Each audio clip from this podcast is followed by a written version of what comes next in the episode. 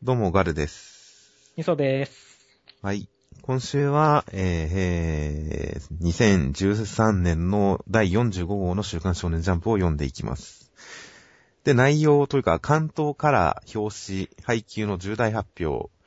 まあ、すごい勢いでネットではバレていましたが。もうね。先週は分かってましたね、もう先週には。つうか、ここだけの話、3週間ぐらい前にはもう書店がなんか、洗剤かなんかの宣伝材料的なやつの画像をアップロードしてバレちゃってたみたいな。はいはいはいはい。かなり早かったんですよね。ずっと、ポッドキャスト上は知らないふりをしていましたが。で、まあ、配給、テレビアニメ化、早いですよね。多分、2年経ってないぐらいですかね。早いですね。まあ、だって第80話ですから2年経ってないですね。そうですね。で、来年の4月にアニメ化、そしてスタジオはプロダクション IG と。いやいや、配給はね、動きが大事なアニメでね、作品ですから。まあそうですね。もうほんと、漫画、週刊少年ジャンプの漫画の中での相対的な評価で言っても、ストーリーがどうこうとか、展開がどうこうとか、もちろんそれも素晴らしいんですけども、何がいいって、コマがいいっていう、うん、そう。決めコマがいいっていう。そう、動きがあってかっこいいってね。ゾッとするコマがいっぱいあるっていう、そういう漫画ですから、やっぱゾッとするコマっていうのをいかにアニメにしてくれるかっていうのが大事ですからね。うん。そうなんですよ。ストーリー動向の話ではないんで。ちなみに、可否というか、アニメ化に対していいんじゃないっていうのと、なんか否定的な感想としては、どっちが強いとかありますか、いや、僕はもう普通に期待だけしかないですよ。ああ、早すぎるんじゃないかとかないですか？ああ、それはまあ確かにありますけど、それよりも、やっぱり、本当だから、動きがすごい特徴的な漫画なんで、それがこうアニメになってどれだけパワーアップするか、とかね。はい。むしろどういう見せ方を見せてくれるんだろうっていうワクワク感の方が圧倒的に強いですね。なるほど。まあ、動きに、あの、ストーリーに関しては、最悪ね、こう、黒子のバスケみたく分けていくっていう手もありますし、はいはいはい。配給に関しては、まあ、どっかでオリジナルに入ってもいいかなとも思ってますんで。ああ、まあ、原作の段階で省略してるエピソードは結構ありますからね。練習試合とか、いろいろと。そうそう。まあ、清水先輩の日常を描く1話があったらそれで満足ですけど、僕は。そうそういうのがあっても全然ありですしねって。まあ、黒子のバスケが確かに動くアニメになったことで、かなりファン層を広げてる印象があったので、うんあのラインに乗れたらいいなとは思いますね。では、まあ、アニメ化期待ということで。期待ですね。で、えー、本編、まあ、関東カラーも配給と。うんで、第80話。内容的には、翌日っていうことになるんですかね。うん。飲みすぎた姉さんが目を覚まし、っていうところから始まって、で、えー、カラスノとネコマの練習試合。リエフ君との対決。リエフ君は、やっぱりもう、ちょっと身体能力、センスがずば抜けていて、軽々と、もうひなた君にもついてくるし、もうおとりにも対応してくるという。で、その中、その強敵を前にしたひなたは、進化への欲求、新たな強さに対する欲求を見せ、うんあずまねさんへのトスを奪うような 行為に出る。うんそして最後に、えー、神業速攻の方のスパイクを打つときに目をつぶるのをやめるという宣言をするというお話でしたね。まずはちょっと関東カラーの表紙の話をしましょうか。よしよしよしよまあ、これを先に話すか後で話すかっていうのはちょっとありましたが、うん先に話してしまいますと、うん。山口はしもう許せないですね。絶対そこ突っ込むと思いましたよ。あの、マネージャー二人組のいい位置にいすぎですよねっていう。これはどう見ても許されることではないですよね。このフローターサーブ失敗野郎が、これは多分清水先輩はガードしてますよ。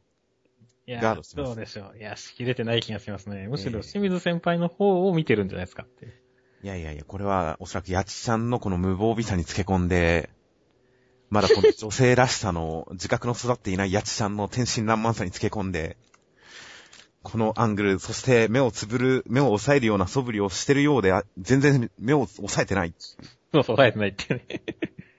ょっと山口は許せないですね。これは単行本での修正を望みますね。それは、ガルちゃん高はすぎだ、それは。いや、でもね、なんだかんで、まず俺も側近そこ、そこが目に来ましたよっていう。本当ですよ。まあ、まあ、いろいろといい絵ではありますが、うん。まあ、牛若さん探したら見つからなかったですけどね。いないね。それはちょっと残念でしたけど。まあ、まだね、そんなに、まあ一応戦った相手たちということで。うん、でもいい、いい絵ですね。まあ本当相変わらず古舘先生はカラー絵が上手いですよね。なんか純粋な画力がどうこうというよりも、やっぱりデザインセンスと画面の配置が上手いんですよね。いやー、ということで、とりあえず山口許すまじという僕のスタンスが決定したという、うん。大変重大な表紙だったので先に取り上げておきましたが。内容的には、どうでしたか、今回？そうですね。こう、ひなたくんがね、あの、まあ、無意識に、こう、成長しに向かってこう欲求を出してるっていうところもちょっとあれだったし、それに対して他が戸惑ってるっていうコマが俺すごい好きですね、これ。あとやっぱ先輩組はそれをちゃんと隠してるという。表面的にはみんな普通に対応しつつ、やっぱりちょっと、こいつ、こいつっていう 意識をちゃんと持ってるという。うん、いいですよね、この感じは。こうこの感じがだからその後にね、こう、ネコマの監督が、こう、チームにとって基地か強化みたいなことを言ってるっていうのがね、なんだろう、こっちもだからさ、こう、ひなたくんの成長に対してすごいこう、ワクワク感もあるけど、同時にすごい不安感とか緊張感も出てるじゃないですか。このね、引きがすごいいいなと思いましたね。確かに何か壊れそうな雰囲気、可能性も感じちゃいますしね。大体こう、スポーツものでさ、こう、はいえ、何？まあ主人公が成長とかするときってさ、大体まあ周りが祝福するというかさ、それにつけて周りもこう、一緒に上げ上げになっていくっていうパターンが多いじゃないですか、やっぱり。うーん、そうですかね。そうでもないです。新しい技に取り組むときは結構こっそり始めませんか、みんな。逆に、そんな周りからリアクションがある方が珍しくないですか？うん。まあ、チームスポーツだからってことか。なんでしょうね。ま、この、さっき言った、みんな表面的には平素平常予想って言いつつ内心ではちょっと気になってるっていうのは、うんその戸惑いが感じられていいですよね。動揺してる感が出てて、うんうんこのリアクションの書き方はあんまり他のスポーツ漫画で見た覚えは、まあ、あるかもしれないですけど、あんまりこう覚えがないんで、ないね。僕も、まあ、うまい、言ってしまえばそういうことが言いたかったんですけど。あの、それがだからなんか、うん、新しくて。で新しいからこそ逆にすげえ不安感もちょっとあって、それがちょっと面白いっていうね。こそう揺さぶられてる感じがあって。そうですね。確かに不安感をはらんでるのがいいですね。うん。やっぱりこの、あずまね先輩の絵のトスを奪ってるっていうコマが今回の、まあ、決めコマですよね。うん。ゾッとします。なんか、なんか危険なことをしてる感がすごいありますしね。あ、危ねえ、こいつ大丈夫かっていう。こいつやばくないかっていう。ボールしか見てねえっていう。もしくは点を取ろうとしてる自分っていうじゃない。そうですよ。主人公が新しい力を求めて危険な行為をするっていうとすごい一般的な話になっちゃいますけど、それをこの構図で見せるっていう、このなんか不意をつかれてゾッとする感っていうのはやっぱ上手いんですよね。うん。ちゃんとバレエっていう枠組みの中で描かれる主人公の危険行為。強さを求める主人公の危険行為っていう。いやー、今回このコマはさすが古舘先生です、やっぱり。まあ、もう一回くらいなんか、落ちそうな雰囲気もあるけどねっていう。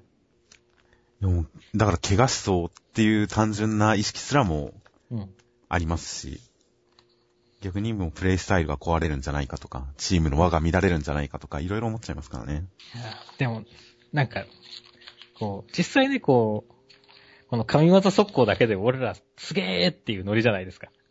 まあ、みんながそれを褒めてくれると、読者的にはもう得意げですよね。うん。だろ？っていう。だろ、すげえだろ、ひなたくんたちって言って得意げになりますからねうん。神業速攻みんなが驚いてると。で、そこからでもさらに進化するっていうのは、いやー、面白いですね。面白いですよ。練習試合の中で掴めるのかどうか。うん。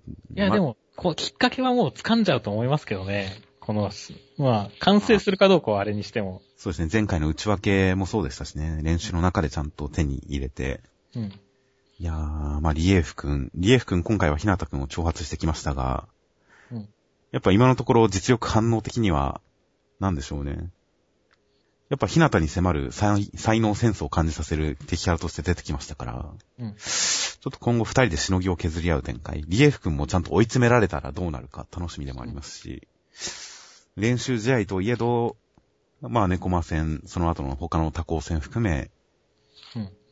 うん、かなり緊張感のある盛り上がりのある試合になるんじゃないかなと思ってますんで、その中で新しい技に目覚めたら、それはすごく気持ちよさそうですね。うん。まあ、楽しみですよ。楽しみです。ちなみに、古舘先生が、えー、漫画の後にコメント、アニメ化に対するコメントを書いてますが、アニメ化嬉しいです。ありがとうございます。いろいろ楽しみですが、音が加わることがとても楽しみです。っていう。動きよりも音について、古舘先生が意思、こう発言してる、言及してるっていうのがちょっと、へーって思いましたね。まあ、確かに、こう、スラムダンクとか、もうあの、体育館のキュキュキュキュキュって音っていう、ダムダムダム、キュキュっていう、アニメ版のスラムダンクであれはもう耳に焼き付きましたからね。うんまあ、オープニングとかでもね、やってるし、キュキュキュキュああ、確かに、ダムダムダム、キュキュキュダムって、そこからオープニングが始まると。そうそう。だから確かにね、そういった意味では、あの音ってすごいいいよねって。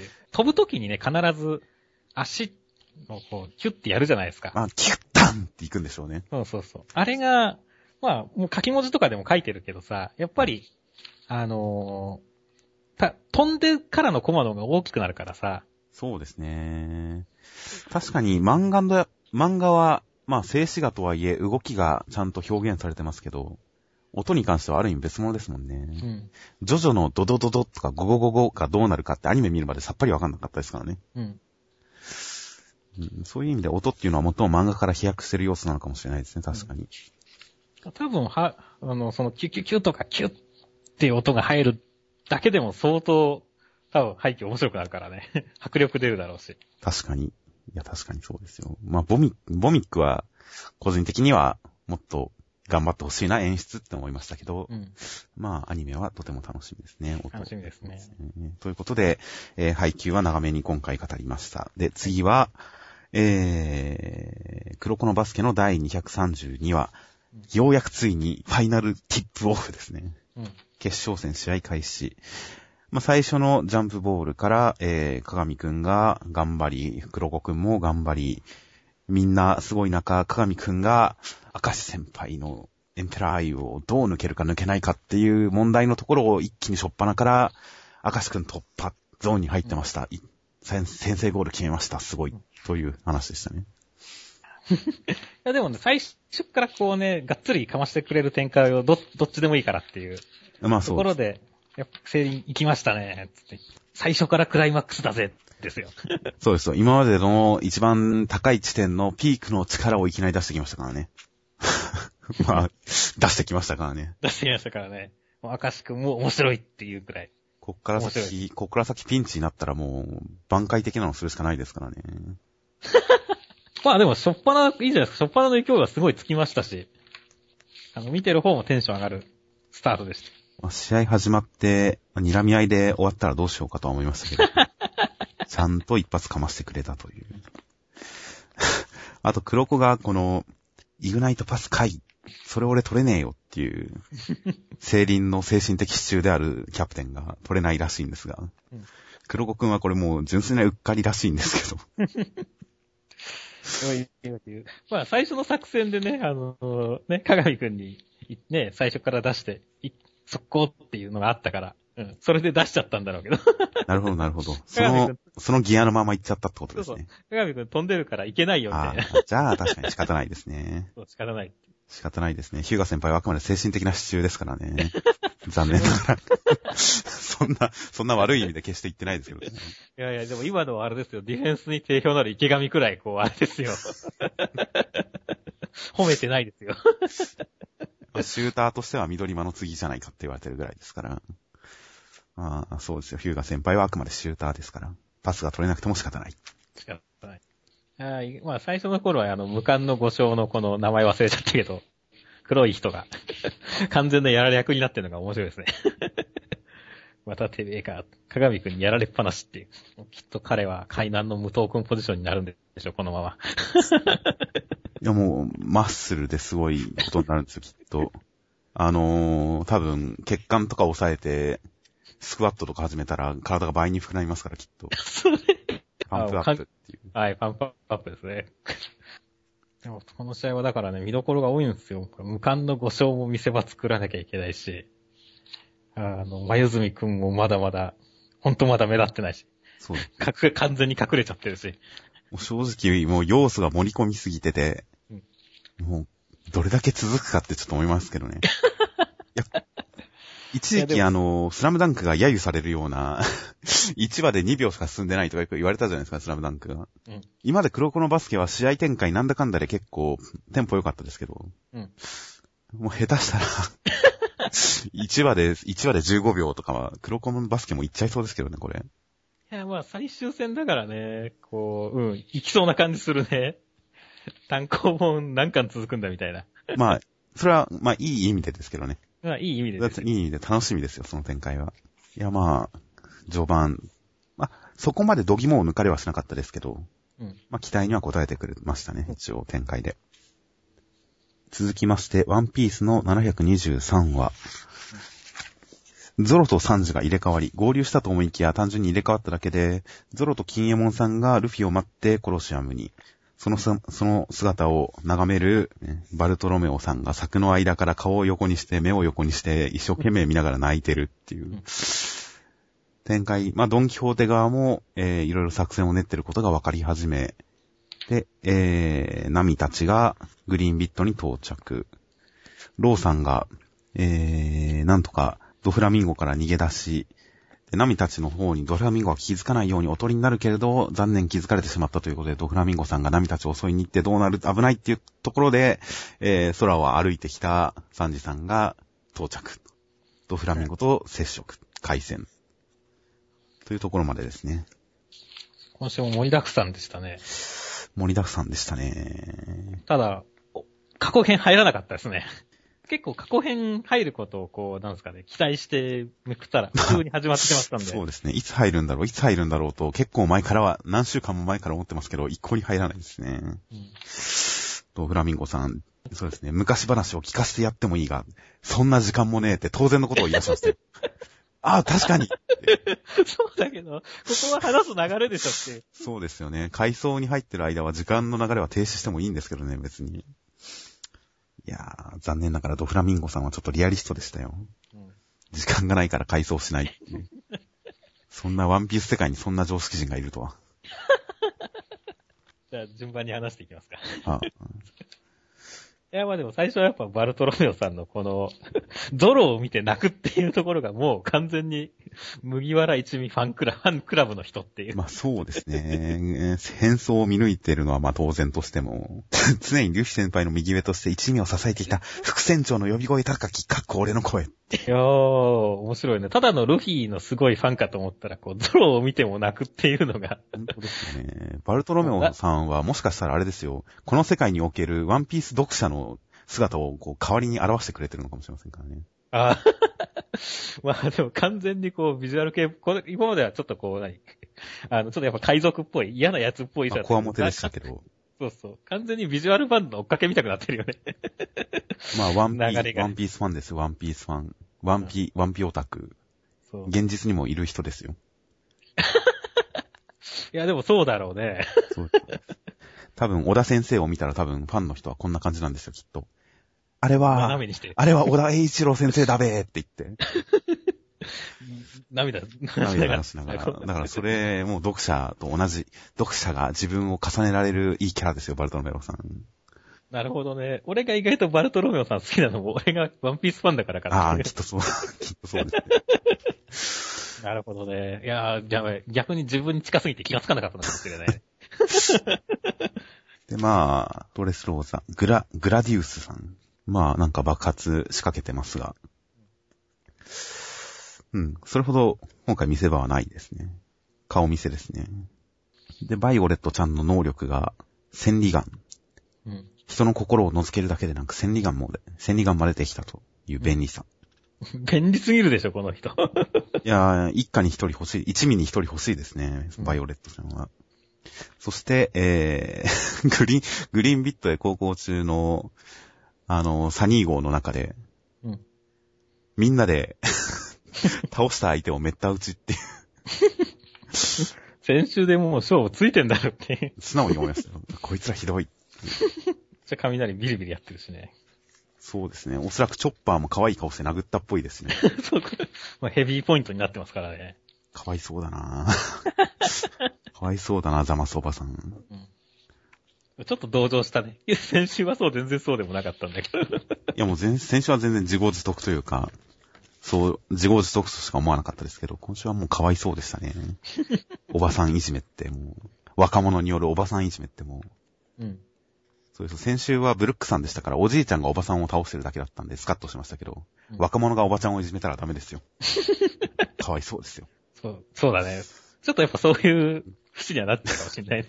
まあ、こじつけですが。まあ、で、でまあ、そうですね。ローさんがちょっと、いいですね。復帰してくれましたね、ちゃんと。帽子もどっからか拾ってきましたね。一応、あの、藤虎さんがいる熊で、ちょっと頭の上の先の方にあるんですよね。ほうほうほだから、この状況下でちゃんと帽子も拾うっていうのがローさんのちょっと面白いところですよね。う。トレードマークですよ、やっぱり。そう。そういや、だってやっぱ帽子ないとローソンってわかんないもんねっていう。かっこよさもね、あの、やっぱ3割くらい減っちゃうから。いや、もっと減ってるかもしれない、ね。いやもう、もう、モブですよ。チンピラですよ、もはや 顔だけで言ったら。うん。帽子被ってこそ、ルーキーのちゃんと、ローさんですよ。だからこの、ね、ワープした後にこう、シーザー抱えてるシーンで帽子も抱えてるときはちょっと笑っちゃいましたよね。いや、よかった。ほっとしましたよ、僕あ、は。ほっとしました？ね決して笑わなかったですよ。ほっよかった。あ、僕、あ、やっぱローさん帽子拾う んだと。そしてドフラミンゴさん。ドフラミンゴさんはちゃんと怖いキャラになってるのがいいですよね。なんか、ひどいことしでかしそうで、やっぱりナミたちに迫ってくると怖かったですからね。まあ実際このメンバーで勝てそうな雰囲気がないからね。全くないですね。サンジが来ても正直勝てそうな感じは全くないですからね。ないね。だから3時来た時は、ちょっとおーって思ったけど、あ、でも冷静に考えると、やべえ、3時。まあ、やられそうですよね、今。しかもこう、ドフラさんの場合だとね、結構手加減がない感じがあるので、まあ、ローさんとの共同戦線でサンジが頑張ってくれたらいいんですけど、まあ、ここに来て、またこ1対1はね、絶対勝てないからね。そうですね。まあ、ここに来てまたこう、一戦また始まりましたから。で、かつ合流した上で、どんどん、やっぱり物語は、クライマックスに向かって進行していってますよ。うん。まあ、あと地味に、まあずっと分かったけど、藤虎さんが重力使いだっていうのが、あ地味にローさんから言及されましたねっていう。ああ、そういえば、そうですね。言われてなかったんですね、今まで。なるほど。ここが初出なんですね、一応。まあ、普通に今回はまあ、頭から順番に見ていっちゃいましたけど。まあ、完成度高いですからね、ワンピースはやっぱりどうしたって。高いですね。そして、このペース。見開き1ページごとにワンシーンっていう。このペース、テンポ。うん。やっぱルフィが戦闘の中心に入ってくるのがちょっと楽しみですけどね。ドフラミンゴとルフィが戦い始めてからがクライマックスじゃないですか、やっぱり。うんその辺、早く来ないかなと楽しみにしてますね。ワクワクしながら。まあでもその前には、多分回想が。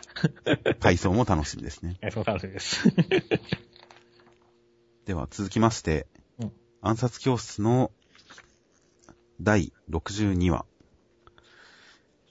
えー、まあ敵のホテルに侵入。中は大変警備が厳しい。どうしようと思ってると、ビッチ先生が持ち前のハニートラップのテクニックを駆使して、えー、生徒たちを先に進ませてくれる生徒たちも、なぎさくんも思わず見惚れてしまう。いや、先生たちはやっぱりプロだ、頼もしいけれど、敵もプロだ、どうなるか、という展開でしたね。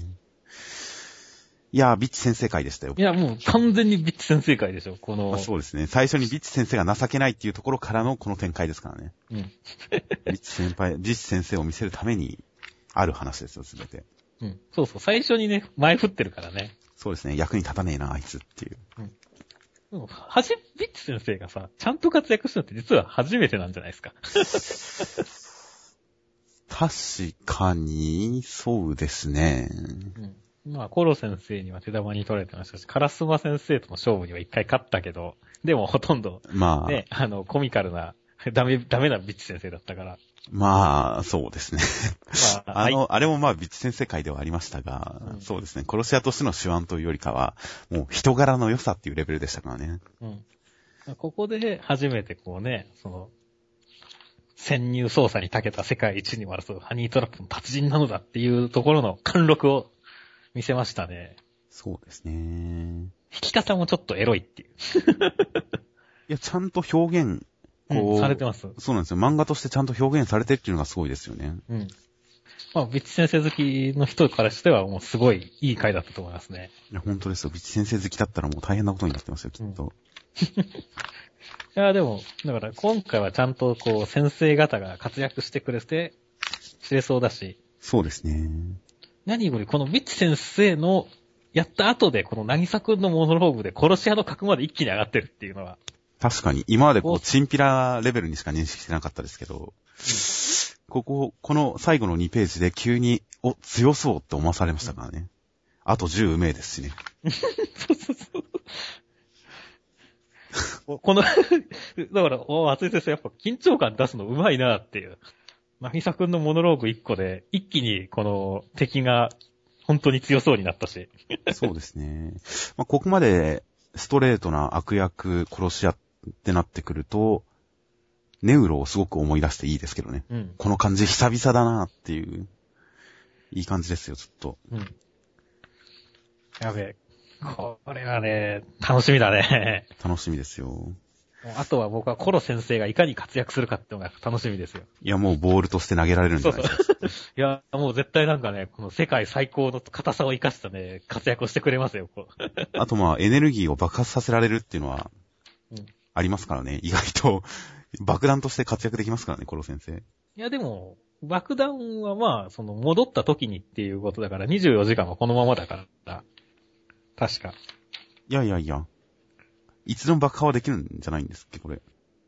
いや、24時間取れなく、あの、最、暗殺最新レポートのところにも、24時間動きが取れなくなるリスクを伴うって書いてあるから、多分24時間はダメなんですよ。戻る際、24時間経って、戻る際とかに、そういうエネルギー爆破はできるけどっていうことだと思いますね。あ、そういうことだったんですか。うん。僕はちょっと誤解してましたね、それは。まあ、でも、これはもう簡易ブラックジャックですよ。あの、砂、袋に砂詰めてブルブル振り回す。世界最強のブラックジャックができてますからね。まあそうですね。コードにおいては、もう地球上に類を見ないですからね。の、コロ先生の活躍も期待してますよ。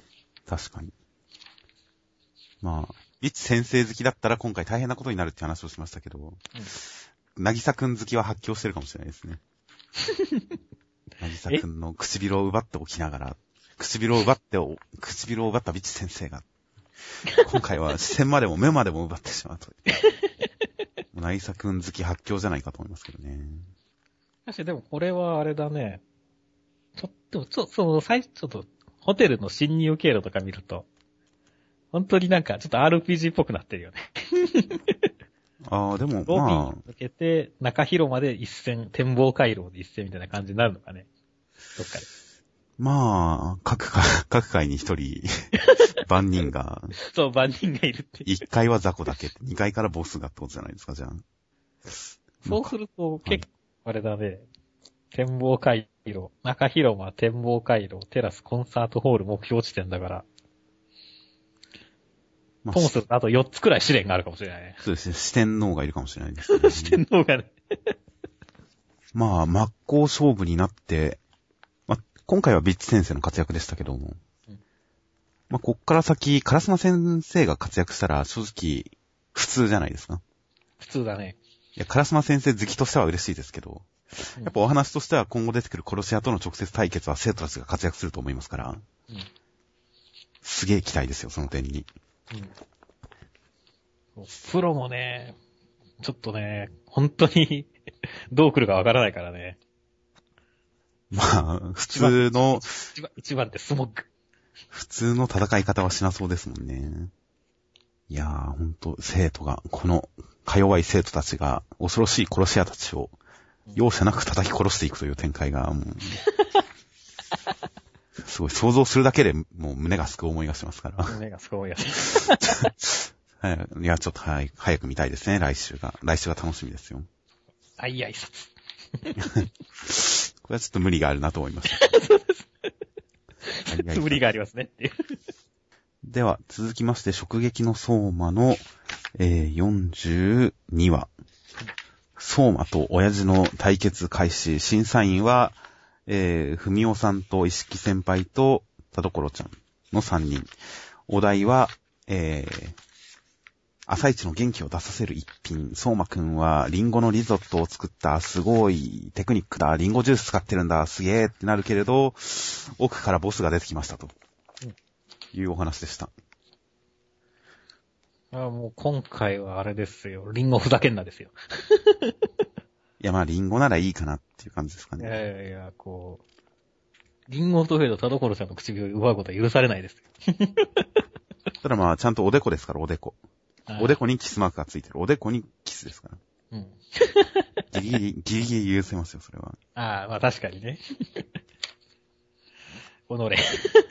いや、まあ、田所ちゃんのツヤサラ、ツヤサラ髪下ろしヘアはうん。可愛いですね。はいですね。そして、まるで黒と白のワルツっていう。うん、もはや突っ込むキスらを最近起こらなくなってきましたけど。うん。この、まあ、ふみおさんが若返るのと意識さんが裸なのにはもう、突っ込む、突っ込まなくなったね、本当に。ふんどしとこの衣装っていう対比。いやもうふんどしであることに対してはもう何もな言うことはないですよ。いやーでも今回はね、料理が、ちゃん、美味しそうですね。リンゴのリゾット。ああ、確かに。実際作ってみてもいいかもしれないですね。やっぱこう、料理漫画ってさ、料理が美味しそうです。だとさ、生えないと思う。まあ、根本ですよね。ポンポン。だからそれがちゃんとしてたから、あの、いいなと思いましたね。内容的には、相馬が親父さんと今までに489敗、小学生の時から延々と勝負に明け暮れていたということが説明され、意識先輩がそれに、相馬くんの勝負に対するあの姿勢、相相馬くんの原点はそこにあったのかっていう今まで489もの黒星を追いながら勝てない相手に挑んできたから、相馬の今があるんだなっていうふうに思うという。まあ、正直理屈として、あんまり、こう、あくまで父親ですから。うん。父親に挑んで489回負けてるからどうしたんだってはちょっと思いますけど、でも、石木先輩の言い回しのおかげでちょっと、こう、相馬の、なんでしょうね。最初から強い人じゃないですか、相馬は。うん。あのまあ、どのくらい、まだそこが見えないじゃないですか、相馬の。そうだね。負けてないですからね。その相馬の強さを、なんでしょうね。まあ、おそらく初めてぐらいに説明してる回であり、うん。ちょっといいなと思いましたね。主人公の強さの根源解説っていうのは。うん。石木先輩は、カウント解説役として優秀ですよ。本当、意識先輩はいいですよね。ん目の付けどころがいいですよ。うん。で、まあ、相馬くん。相馬くん一応前回あの、篠宮さんと田所ちゃんとタッグを組んでやって負けた後に、表面的には平成を装いつつ、超悔しがってるっていうシーンがあったじゃないですか。いましたね。あそこら辺からちょっとなんか姿勢に変化が現れるのかなと思いつつ、今回親父に、まあ負けそうじゃないですか。勝てる要素が一つもないじゃないですか。いや、もう負けるしかないですね。だ ただ、はい。これ、だから結局まあ、この後親父が、まあ完全に勝つわけじゃないですか。まあ勝つでしょうね。で、その後にこう、親父がこの相馬の料理と比べて何を言うかっていうところが結構見どころじゃないですか。せ全然成長してないなって言うかもしんないし、まあ、言うかもしれないですね。成長したなって言うかもしんないし。それによってですよね、はいか変わりか、あの、この父親との対決の評価というか、が何だったのかっていうのが出るっていうのは。そうですね。個人的にはその、篠宮先輩に負けた時に現れた相馬の勝負に負けたことに対する、あの、憤りっていう、あの感情にこの話が繋がっていったらいいかなとちょっと思ったんですよね。あの、相馬の内に秘めた闘志というもの。それが発露する話になったらいいなとちょっと思いつつ、次の展開が楽しみです。他は何かありますか？大丈夫ですか？大丈夫です。まあ、表紙がほっこりしますねっていうくらいですね。ああ、まあ、足場を使ってというやつですね。確かに。あと、この親父が着てた服をこう、まあ、そ違うもんかもしれないけど、相馬くんはちゃんと受け継いでるんですよねって。ああ、まあ、雪平のうんショップ T シャツですよね。そう、ショップ今、親父は何も着てないからね。何も着てないというか、まあ、普通の服ですね。そうそう、普通の服ですからね。はいはいはい。なるほど、確かに。いやー、まあ、先週も言った今回の対決でやっぱり一番楽しみなのは、親父の凄さをどう見せつけてくれるかっていうところですから、まあ、それは来週に持ち越した感じですよね。うん。来週でも、この雰囲気だけはそうすでに十分っていう。まあそうですね。うん、ここまでちゃんと出してくれたからこそ、やっぱり来週ますます楽しみではありますよね。さて、では、続きまして。うんナルトの649話。うんえー一般の忍びたちもようやく戦う気になってくれた。でも、鹿丸は死にそうだと。でも、ナルトのおかげで助かった。ということで、一般忍びがようやく元気になったし、戦うぞといううん。話でした。一般忍びたちが戦うのにどれだけかかるんですかね。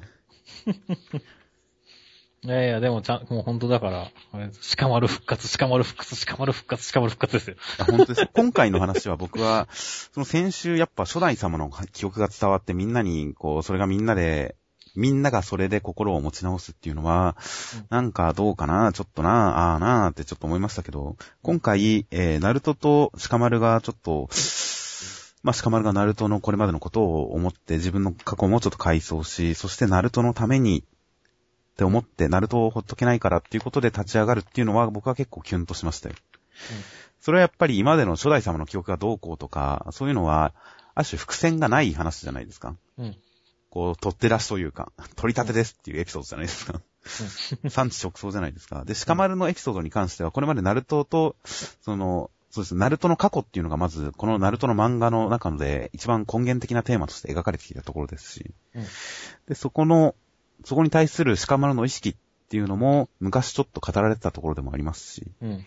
で、鹿丸のこの、えー、世話焼きなところ、いい人で世話焼きなところとか、いろいろと自分で背負い込む、うんなんか自負心の強いところとか、いろいろ今まで見てきたからこそ、ここでナルトと鹿丸の心の交流があって復活っていうのが、キュンとするんですよね。うん。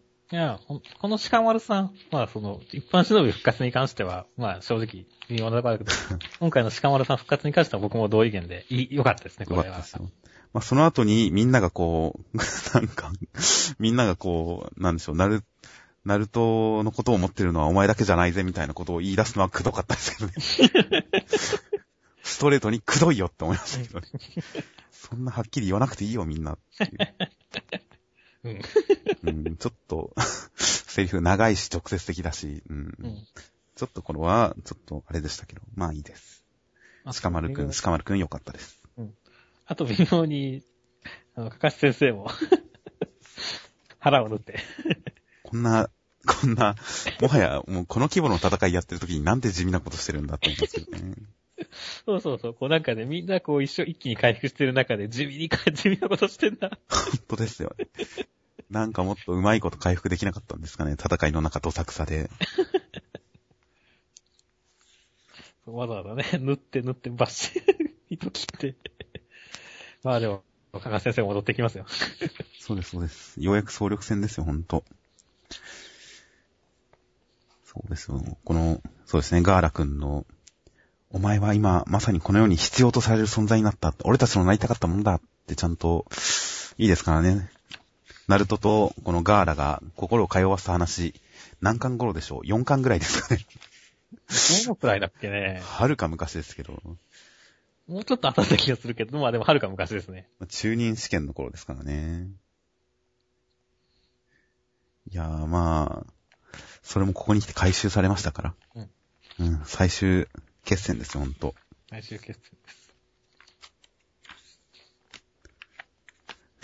うん、相変わらず、サスケが、サスケは僕の視界には入ってこないんですけど、まあそれはいいですよ。まあ、今週は別にサスケ会ではないので。サスケくんをいつかちゃんとフォローしてほしいんですけどね、ほんと。前、前から僕は言ってますけど、サスケくんがちゃんと味方に戻ってくる、ナルトと協力するっていう話をもっとちゃんといっぱいやってほしいんですけどね。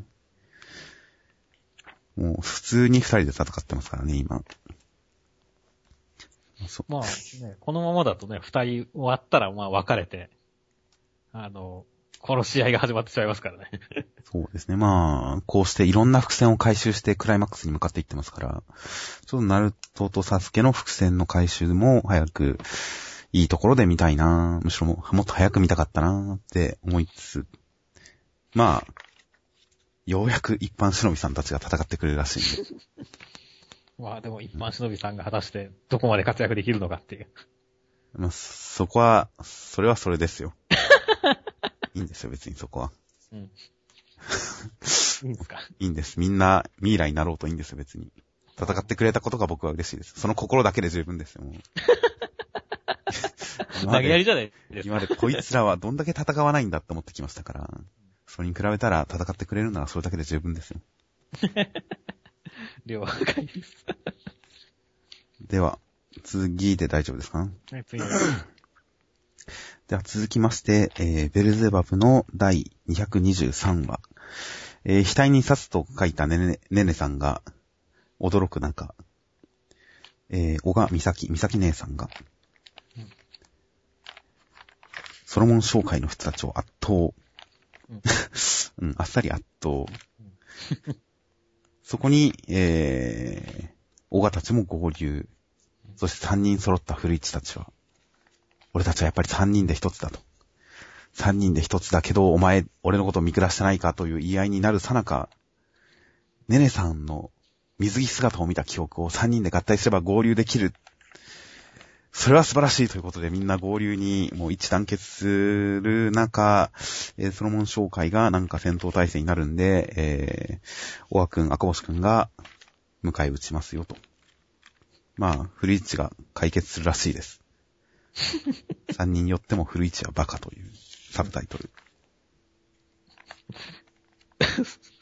そタイトルのそれだけど、まあ、古市は別に、なんかこの古市の件は、ほんと茶番だったよねっていう。茶番でしたね。まあ今回ギャグ回として、まあ、まあ良かったですよ、まあ。うん まあ、美咲姉さんがあっさり倒すっていうのは予想通りではありましたけど。ある種なんでしょう、ブリーチの敵を倒してもどうせ倒せないんだろうみたいな先が読める展開と同じ感じで、こう、ベルゼバブでちょっとコメディ風な展開の中、真面目に技を出そうとした人は大抵やられるっていううん。展開も先が読めますからね。うん。まあ、安心の、安心のベルゼバブ。そして面白かったのはやはり、えー、小川たちの戻ってきた時の態度ですね。いやー、大量大量って言って、ザリガニを大量に取って、あそこにはワニもいるって話だ。そして散々ザリガニを取って楽しかったっていうワニがいるなら見に行こうぜ。いやー、行くぜ行くぜっていう話をしつつ、古い人たちを見つけて、あよう探したぜっていう。うん。ここが僕は今回一番面白かったページですね。ああ、ほんと、おまさんと赤星くんは仲いいですね。仲いいですね、ほんと。ああ、なんか、本当に似てるのもなんか親戚とか血縁があってもおかしくないですよ。そうですね。美咲姉さんと遭遇したらなんか反応あるかなと思ったら今回はなかったですね。なかったね。先々で出てくるのかもしれませんけど。うん。てっきりね、その、美咲姉さん出てきたっていうのはこの二人の関係性を誰説明してくれる役で出てくるのかと思ったんだけどね。まあ、それに関しては来週以降、小賀と赤星くんが戦いますから共に、うんその戦う様きっかけに何か出てくるのかもしれないですね、もしかしたら。エピソードが。ですね。まあ、ソロモン紹介は残念ながら、いや、さっさとやられて終わりですって。まあ、ここまで勝ち目のない敵キャラっていうのも珍しいぐらいですけどね。うん。このポーズも絶妙に間抜けですよね。こんなソロモン紹介のソースはとくと見るがいい。うん。カニだもんな、後ろ。もうなんか横にしか歩けないんじゃないのっていう。このスタンドもダサいですしね。うんダサいというか、なんでしょう。うん。庶民的ですよね、なんか。本当だよ。なんか、釣られたザリガニのようにもうぜ、バケツに入れて終わりですよ、もああ、確かにザリガニがここで絡んでくるのかもしれないですね。ザリガニ釣りの続き出せっていう。う。いや、まあ、まだまだコメディ界は続くんじゃないですか？そうだね。この二人はだ戦ってるっちゃ多分コメディ界だろうねって思うし。おそらくは。まあ、今週も面白かったですよ、普通に。いや、まあ、古市、古市はいいですね、やっぱ。ベルゼバ、ベルゼバブで、やっぱ、いや、まあ、小川くんも当然好きではあるんですけど、うん。古市くんの方がどっちかというと好きですね。そうだね。まあ僕もそうですよ。古市くんの方が好きですよ。ということで、古市、3人よっても古市はバカでした。うん